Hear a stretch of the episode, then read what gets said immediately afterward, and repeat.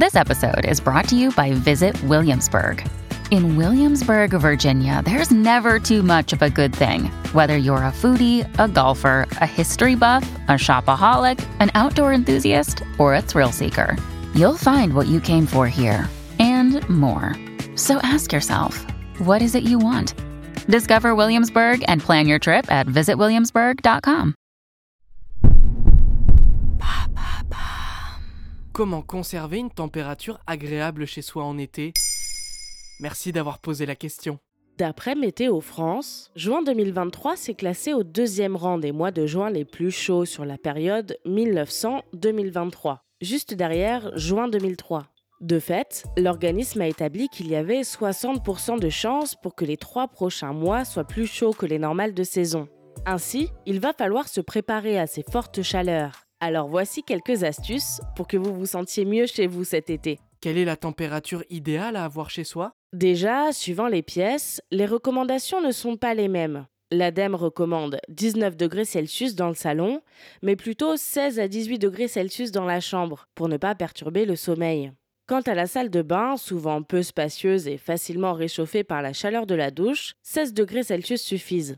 Ces températures sont des estimations et dépendent des préférences de chacun. Elles peuvent d'ailleurs sembler trop fraîches en hiver ou trop chaudes en été. Cela est surtout dû à l'isolation du logement. Car si la chaleur ou le froid entrent facilement, les sensations à températures égales ne seront pas les mêmes. Pour mieux contrôler la température, surtout en été, vous pouvez investir dans un petit thermomètre d'intérieur. On en trouve pour tous les budgets, avec des premiers prix déjà performants à moins de 10 euros. Et quand faut-il s'aérer? L'aération est indispensable. Elle permet non seulement de renouveler l'air chez vous, mais aussi de créer des courants d'air salvateurs et de faire baisser la température pendant les fortes chaleurs. En général, il faut ouvrir les fenêtres une fois que la température extérieure passe en dessous de la température intérieure, d'où l'intérêt d'un thermomètre. Si vous n'en voulez pas, vous pouvez simplement ouvrir dès que la nuit est bien tombée, jusqu'au milieu de la matinée. Pendant une vague de chaleur sèche, le vent peut manquer. Donc n'hésitez pas à placer un ventilateur devant votre fenêtre. Tournez vers l'intérieur, il fera rentrer l'air frais plus efficacement. Justement, mon ventilateur ne fait que remuer l'air chaud. C'est le problème que l'on peut rencontrer avec ces appareils, surtout en journée. L'astuce, c'est de placer quelque chose de froid devant votre ventilateur, comme un torchon mouillé ou même une bouteille d'eau glacée.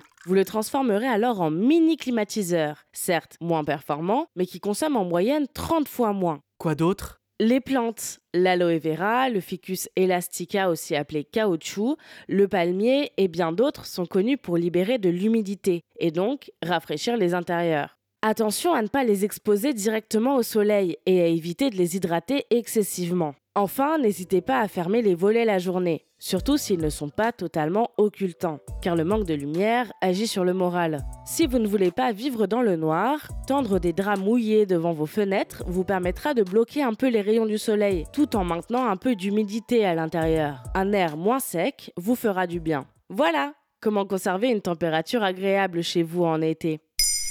Et avant de vous quitter, je vous conseille un peu de lecture pour cet été. Maintenant, vous savez, existe aussi en livre, disponible dans toutes vos librairies. Plus de 100 sujets autour de la culture, de l'environnement, des technologies, de la santé. C'est donc l'occasion idéale pour se cultiver pendant les vacances. Bonne lecture Maintenant, vous savez, un épisode écrit et réalisé par Mayel Diallo. Ce podcast est disponible sur toutes les plateformes audio. Et si cet épisode vous a plu, vous pouvez laisser des commentaires ou des étoiles sur vos applis de podcast préférés.